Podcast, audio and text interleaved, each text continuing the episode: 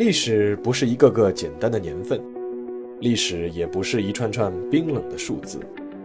历史不仅有深度、有厚度，其实也有温度。行事有态度，做人有温度。我是馒头大师，欢迎来到历史的温度。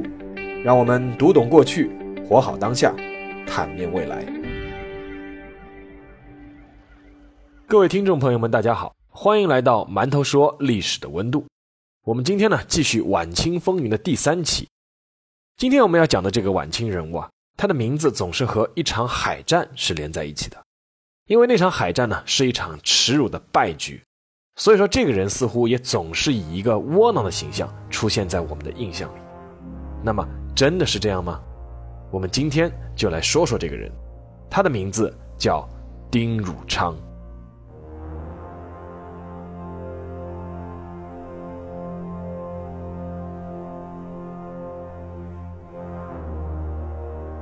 让我们先把时间回到一八九五年二月十二日的深夜，地点是山东半岛威海湾湾口的刘公岛。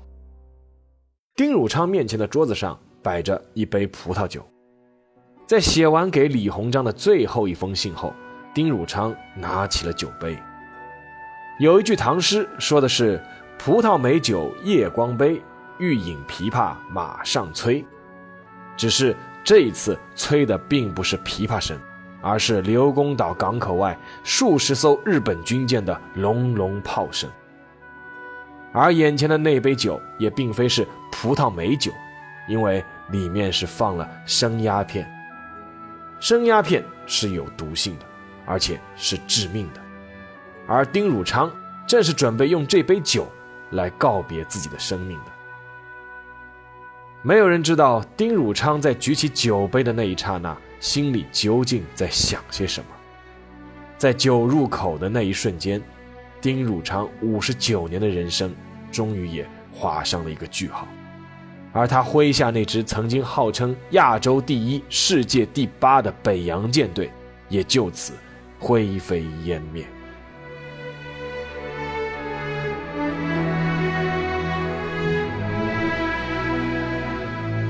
一八三六年，丁汝昌出生在安徽庐江县的石头镇。丁汝昌的出身很贫苦，他的父亲丁灿勋是务农为生，所以说丁汝昌只读了三年的私书，就靠帮人放牛、放鸭、摆渡等等补贴家用。在一八五零年代，很多穷苦人家的孩子都去跟着做了一件事情，那就是去参加了太平天国的起义，而丁汝昌也没有例外。一八五四年。在太平军占领庐江之后，父母已经双亡的丁汝昌就参加了太平军，成为了陈学启的部下，驻扎在了安庆。而这个陈学启就是我们之前讲过的李鸿章那一章里面是苏州杀降事件的主要的操刀的人之一。那可能有人要问，那陈学启原来是太平军，怎么后来去投靠了清军呢？啊，没错，一八六一年，曾国藩的湘军是合围安庆。陈学启就带着丁汝昌等三百多个太平天国的人，在夜里翻越城墙，就投降了清军。那这也是丁汝昌后世被不少人诟病的第一个地方，那就是便捷。对于前来投降的陈学启，当时在前线统兵的这个曾国荃，就是曾国藩的弟弟，他并不信任，所以后来每逢战斗啊，都将陈学启和他的部下放在最前面，就是胜是最好的，败。那就当炮灰去吧。但是陈学启和丁汝昌因为熟悉太平军的里里外外，作战又非常勇敢，所以说是一路上是出生入死，屡立战功，而且是毫发无伤。一八六一年八月，安庆终于被攻破了。立下大功的陈学启是担任了游击，做了湘军开字营的营官，就是相当于现在的营长；而丁汝昌呢是做了少官，相当于现在的连长。没多久呢，曾国藩是让李鸿章组建这个淮军，而且呢是配了湘军几个营做嫁妆给了李鸿章。那这个我们上一讲也讲到过。那丁汝昌所在的这个开字营啊，就是在这个曾国藩配给李鸿章这个嫁妆里面的。所以说呢，他和开字营一起也是坐着火轮，随着李鸿章是浩浩荡荡的开往江南。从此以后呢，丁汝昌和李鸿章这两个人就开始联系在了一起。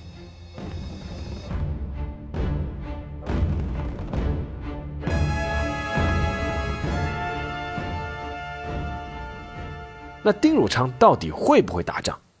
答案是当然会。如果丁汝昌不会打仗，就不会在到江南没多久之后就被当时的名将刘铭传看中，调到自己的名字营担任少官。太平天国灭亡之后呢，丁汝昌跟随着刘铭传是又剿灭了这个捻军，然后呢统帅骑兵，又是再度是屡立大功。等到东捻军被消灭的时候啊，丁汝昌已经是官拜总兵了，那就相当于到现在的师长的级别了，而且是授提督衔。那一年呢，其实丁汝昌也就是三十二岁。应该说啊，他的顶戴花翎还是靠自己的战功打出来的。但是所谓是狡兔死，走狗烹，在太平军和捻军这些内乱被基本扑灭之后呢，识大体的这个曾国藩啊，就一声令下，湘军就开始裁军了。到了一八七四年，一轮轮的裁军风潮是波及到了刘铭传那里。刘铭传让丁汝昌裁撤那个丁汝昌的三队王牌骑兵营，那丁汝昌是不肯。他就写了一封信抗辩，结果呢就惹恼了刘铭传。那丁汝昌是怕引来杀身之祸，他索性就辞职回家了。这提一下，这个刘铭传啊，其实也是洋务运动的这个名臣之一啊，后来担任是台湾的第一任巡抚，他是有台湾近代化之父之称的。那么回到丁汝昌，丁汝昌在家赋闲了几年之后呢，他毕竟还在壮年嘛，还是想做点事情。结果一八七七年的秋天，丁汝昌是奉旨发往甘肃等候差遣。那那个时候，甘肃是还是很荒凉的地方。那去之前呢，他有点不甘心嘛，他就拜见了当时已经当上直隶总督兼北洋大臣的李鸿章。那丁汝昌的到访啊，让当时的李鸿章是眼前一亮。那丁汝昌呢，直接就是向向李鸿章说心里话，对吧？老上司嘛，说自己想做点事情。那李鸿章呢，当时是这么回答他的：他说：“醒三鱼儿有戏，我若用耳，则与醒三举矣。”什么意思呢？就是醒三是刘铭传的字啊。李鸿章这句话意思就是刘铭传是和你闹矛盾的。那如果我用你呢，那肯定会得罪刘铭传的。我前面讲过，三个人里面，曾国藩会做人，对吧？左宗棠会打仗啊，李鸿章会做官，他这个想的都很周到。那怎么办呢？李鸿章就给丁汝昌指了一条路。他说：“我正在创办海军，你现在呢，在我的安排下，先去学习各种海军知识啊。未来呢，我会委你大任。”那那个时候呢，其实左宗棠啊还想调丁汝昌一起去收复新疆。我们在第一讲讲过，左宗棠那个时候正好是塞防与海防嘛，对吧？他想去收复新疆，左宗棠呢就想调丁汝昌一起过去，但是呢被李鸿章找了个借口给推辞了。但是由此可见啊，那丁汝昌确实当时比较会打仗，是比较有名的，不然左宗棠也不会调他过去，对不对？那李鸿章为什么要丁汝昌去学海军呢？因为在那个时候啊，李鸿章其实已经在盘算。北洋水师提督的人选了。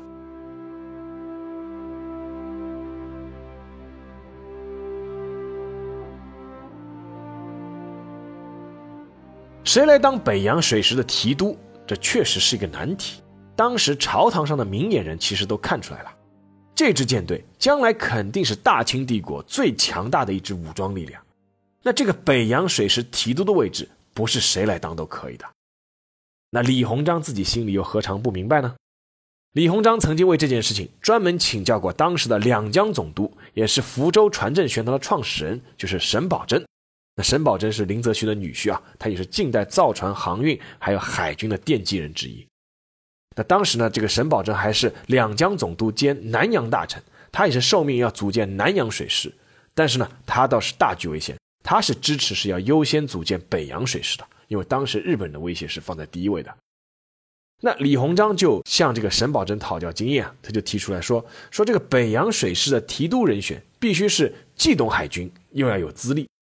那沈葆桢向这个李鸿章两手一摊，说中国之前连海军都没有，难道还有这样的人才吗？啊，要既懂海军又有资历。那无奈之下呢，沈葆桢就建议这个李鸿章，他说。先让这些海军科班出身的年轻人，因为没有有资历的，都是现学的，刚刚学的海军。他说，先让海军科班出身的这些年轻人，先迅速挑大梁，担任骨干的军官啊，加速磨砺他们。然后呢，再选一个有资历、打过仗的老将来统领，这个就是所谓的一老带群新。那这样搭班子呢，还是合理的。那这些年轻人是谁呢？科班出身的群星是谁呢？那就是福州船政学堂培养出来那些人，就是。刘步蟾、林泰增、林永生、方伯谦、邓世昌这批人，啊，这些人呢，确实后来是被大力提拔，成为了北洋舰队上各个舰的管带和核心骨干。那么，那个有资历的老将是谁呢？李鸿章呢，确实也有自己的小算盘。这个老将，也就是北洋水师的提督，首先呢，不能放给外人，不然呢，将来不听指挥啊，李鸿章等于是为他人做嫁衣。但是呢，他又不能明目张胆地提拔自己的亲信，因为这会引来其他人的反感。那么谁合适呢？丁汝昌啊，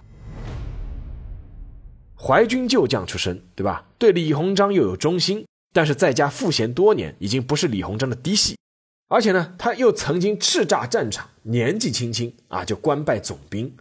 而且还有一点很重要，就是他是丁汝昌是愿意去一个新兴的军种当差的，因为海军当时对整个清朝来说是一个完全新的军种。那很多人是习惯是陆地上，他们是很怕到海上去的，所以说很多将领当时是不愿意去带海军。所以说啊，当时北洋水师的官兵的这个薪俸啊，其实也是很高的。所以说啊，这个后人也有诟病李鸿章任人唯亲啊，提拔丁汝昌统帅北洋水师。但是呢，问题却是当时也存在这样一个问题，就是放眼当时的全中国，那合适的人又有几个呢？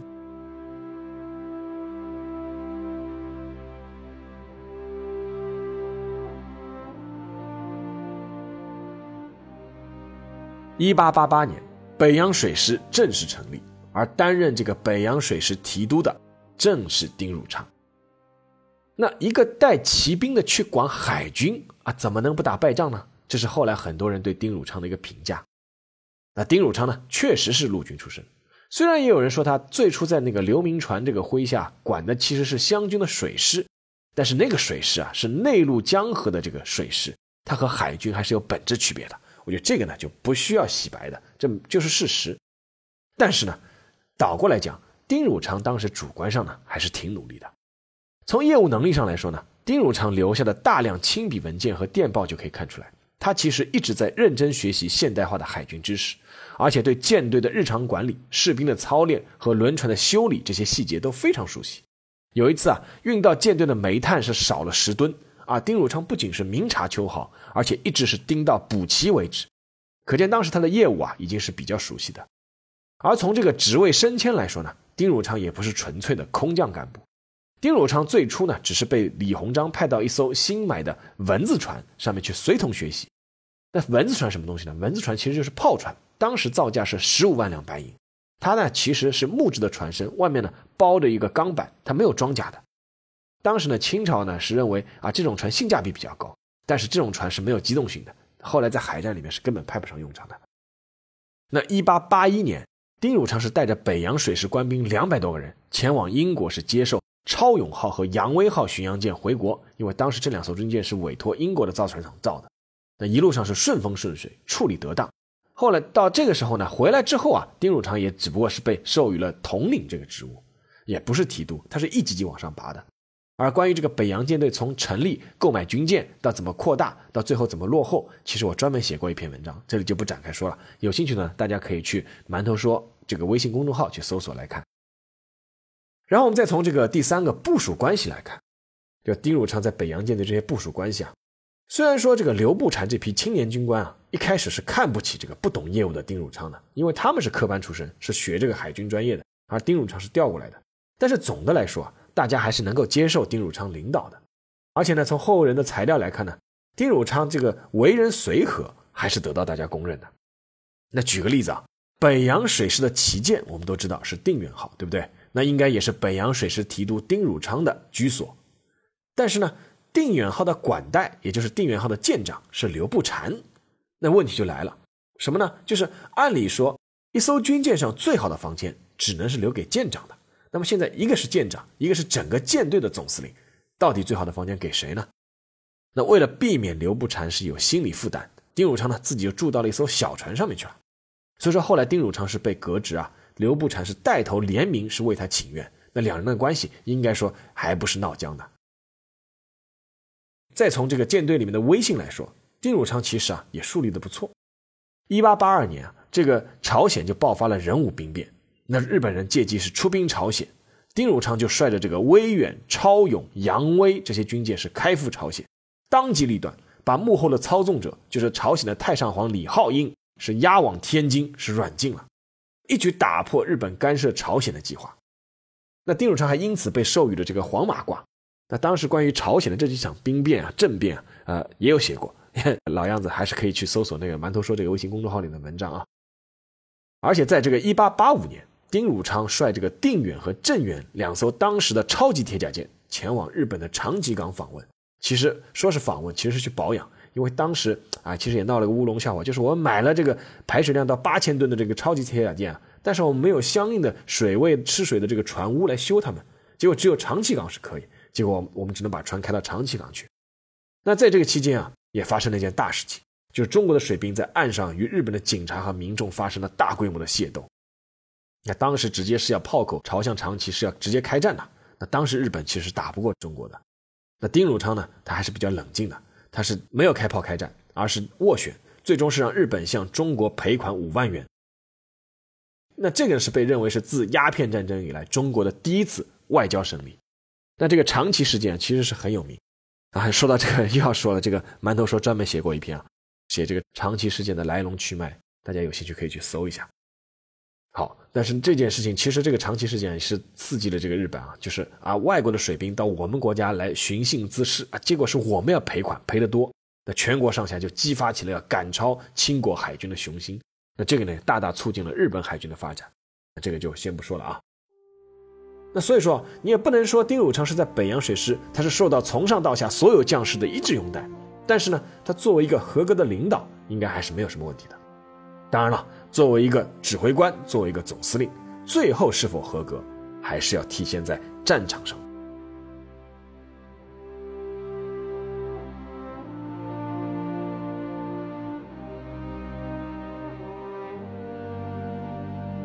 一八九四年九月十七日上午十一点半，让中国人刻骨铭心的甲午海战爆发了。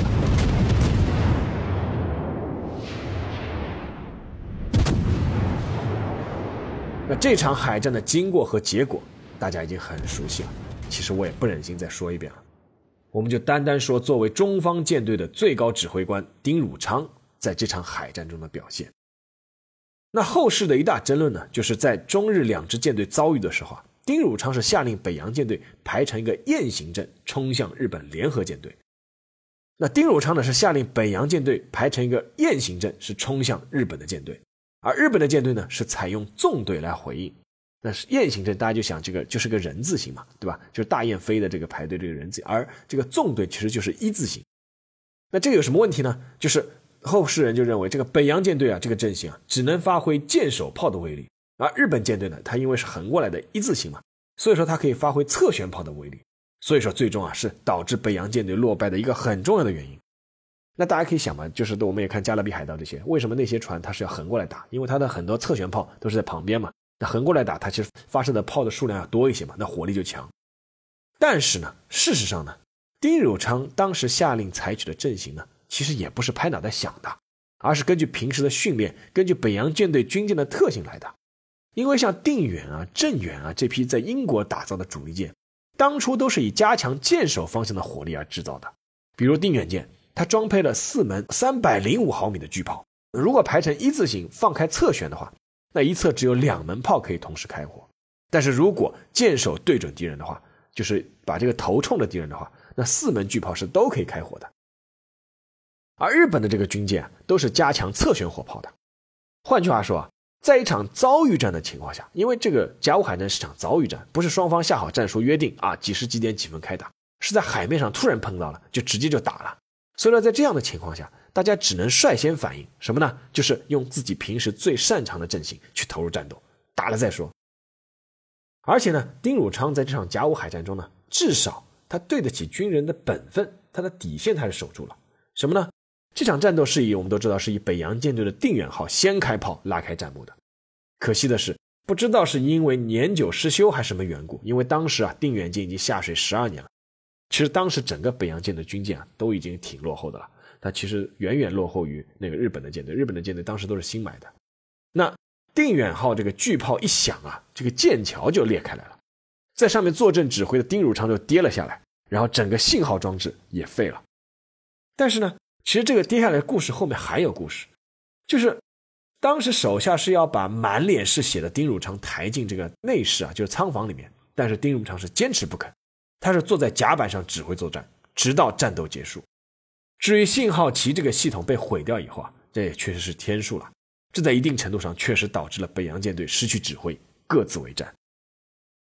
但是呢，值得一提的是，这个丁汝昌当时在战前啊就发过了三条训令：第一，舰型同一铸舰，就是舰型是一样的军舰，必须协同动作，互相援助；第二，始终以舰首向敌，即保持位置而为基本战术；第三，诸舰勿于可能范围之内随同旗舰运动。那如果丁汝昌就算不负伤，信号系统不被摧毁，那北洋舰队还是会按照这三条来进行战斗的。那事实上，就是我们说过，因为这是场遭遇战，事后日本人复盘自己的舰队各种操作也是漏洞百出。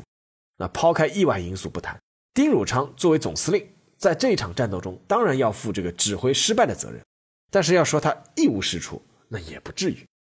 那问题就在于啊，这个甲午海战打了这个大东沟海战，打了五个多小时，对吧？日本的这个舰队啊，其实损失也很惨重，他们的四艘主力舰基本上都丧失战斗力了，包括他们的旗舰。但问题就在于，他们一艘也没有沉。那这个也和当时北洋舰队用的炮弹有关系啊。这个我原来那个那篇文章里面有写，大家有兴趣可以去看。而虽然北洋舰队这些定远、镇远这些主力舰啊都是没有什么问题，纹丝不动，但是呢，超勇这批比较弱的军舰呢，是一共沉没了五艘啊。那这个看上去就是那种一看操作猛如虎，对吧？结果打了个零比五。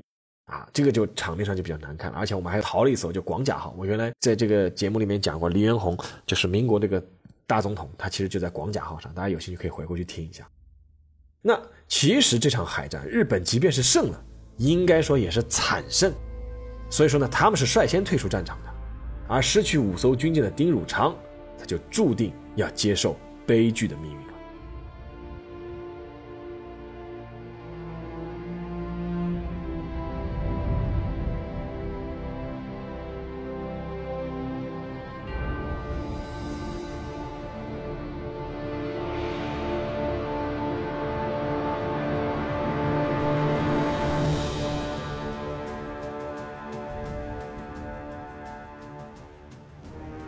在北洋舰队困守刘公岛之后啊，丁汝昌其实还没有放弃。那个时候，丁汝昌其实已经被革去了他的尚书衔，结果等那个旅顺陷落之后呢，又被革去了全部职位。不过当时的光绪皇帝很快又收回了这个谕旨，为什么呢？他就改为叫暂留本任，就是你先留着再说。那什么道理呢？很简单，就是你丁汝昌如果走了，接下来的战斗谁来打？谁来指挥？那在这样的情况下，丁汝昌是坚持抵抗的。他看到当时威海啊，在陆地上的这个炮台防守很薄弱，他就怕这个日军攻占这个炮台以后啊，调转炮口是要可以倒轰北洋舰队的，因为北洋军当时停在港口里面，所以说他建议啊，这个炮台啊先自己炸掉吧。结果呢，这个举建议呢又被当成是通敌卖国的证据去禀报朝廷，当时这个朝廷的清流派啊再度怂恿这个光绪啊要把这个丁汝昌革职，结果李鸿章只能站出来力保。而这个刘步蟾这些将领啊，又联名请愿。我前面说过，那最后呢，朝廷决定是秋后算账。结果这个威海那个南岸炮台啊，果然就被日军攻占了，而且果然是调转炮口，是吊打停在港口里的北洋舰队。结果丁汝昌只能再组织敢死队去把这个炮台给炸掉。那即便如此啊，丁汝昌还是率领舰队击退了日军的多次进攻，而且主动用舰炮是支援陆地上的战斗。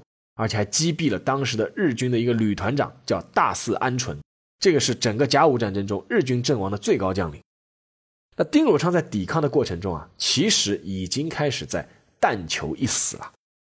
一八九五年二月九日，丁汝昌是登上了北洋舰队的靖远舰，是和日本舰队作战。结果呢，靖远舰是被陆地上的炮台发来的炮弹击中了。哎呀，这个炮台也是我们自己的炮台，是被日军夺去的。那丁汝昌呢，就准备与船同沉，结果被部下是拼死救上了小船。二月十二日，日本这个海军舰队的指挥官叫伊东佑亨，他写来了一封劝降书。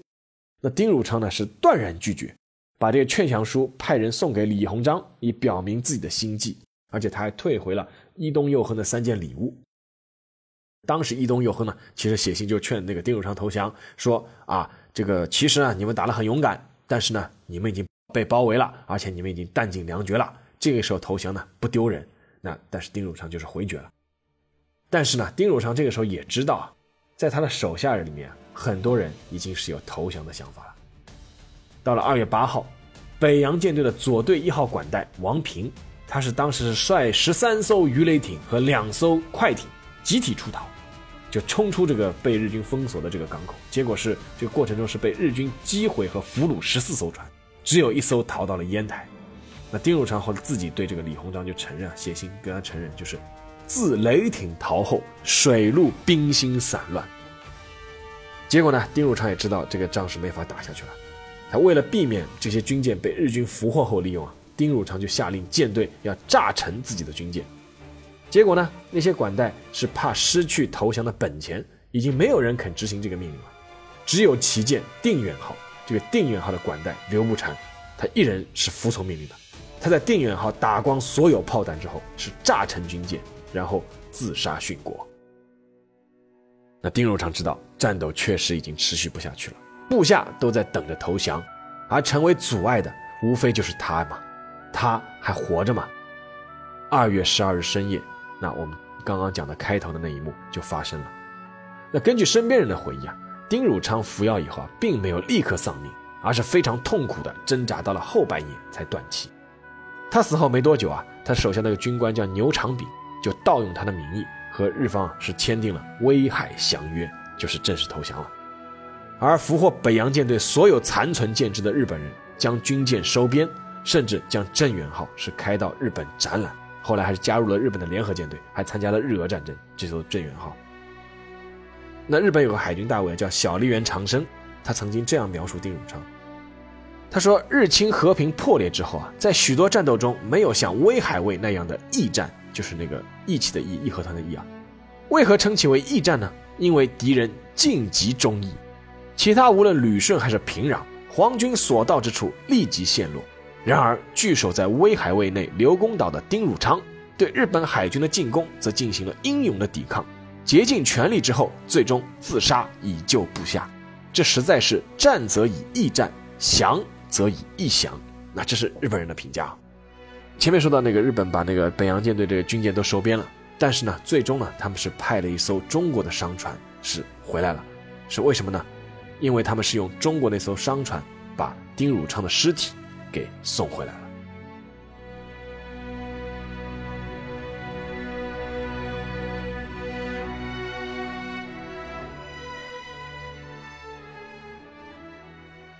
好了，那进入馒头说时间啊，说说自己的感想。那我在读大一刚入学的时候是修那个中国近代史，是第一次被要求写论文。那我几乎毫不犹豫的就选择了写甲午海战。因为这一直是我觉得最揪心的一段近代耻辱的战史，但大家都知道，我们当时也是高中生嘛，进了大学从来没有写过论文，也不知道什么格式，所以说我当时还给自己的文章起了一个自己觉得很有意境的题目，叫《日落北洋》。大家听啊，这像小说一样，根本就不是论文的题目，很不规范。那当然，那个我们老师也很宽容，他就说你先找嘛，先找找找资料，找那个去写嘛。然后我就一头扎进了图书馆，开始寻找各种资料。那看了一个星期，查了一个星期的资料以后，我就发现很多自己以前以为啊正确的东西，感觉就是有点被颠覆了。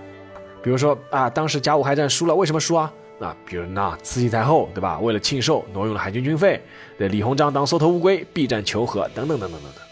那但是在这些所谓的主要原因背后，我了解到了很多自己原先并不知道的东西。比如那个时候，我第一次知道了这个速射炮的概念。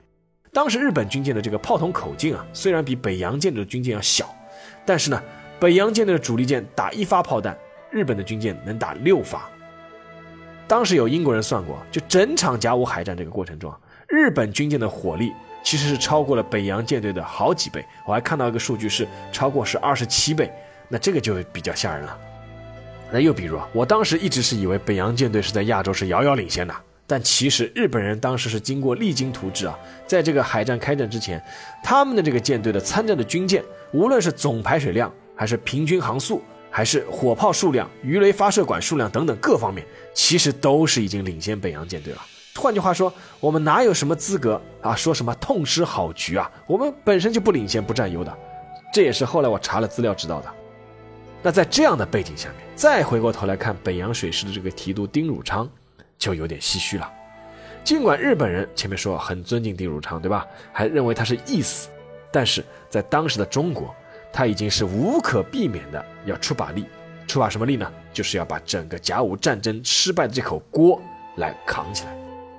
尽管他已经是自杀了，以谢天下，但是他身后还是遭遇了很多不公正的待遇和评价。一九一零年，溥仪当了皇帝，宣统皇帝，这才恢复了他生前的官衔。而且这件事情其实和袁世凯是有关系的，其实就是平反嘛。那袁世凯当年为什么要帮他呢？因为他当年在解决朝鲜危机的时候是和丁汝昌搭过档，而即便是在建国之后啊，这个丁汝昌的墓啊还被挖开过。而丁汝昌呢，在自杀前呢，可能还希望过，就是能够以自己的一死来换一了百了，但是怎么可能呢？甲午一战。那马关签下了耻辱条约。日本的伊藤博文对前来谈判的李鸿章曾经说过这样一句话：“他说，十年前我在京时，就是天津啊，已于中堂谈及，何至今一无变更？本大臣深为抱歉。”他这句话什么意思呢？就是十年前我在天津的时候，已经和你李鸿章李大人说了，对吧？你各种问题，对吧？但是到十年过去了，你们一点样子都没有改啊，那我只能感到很遗憾了。这背后意思就是，你们的失败啊，不是你李鸿章、李中堂大人一人的失败啊，是你们整个清国的政治改革太慢了，这才引来的失败。所以说，你看，这口锅连李鸿章他都背不起，更何况你丁汝昌呢？好了，那今天的节目就到这里啊，我们下期再见吧。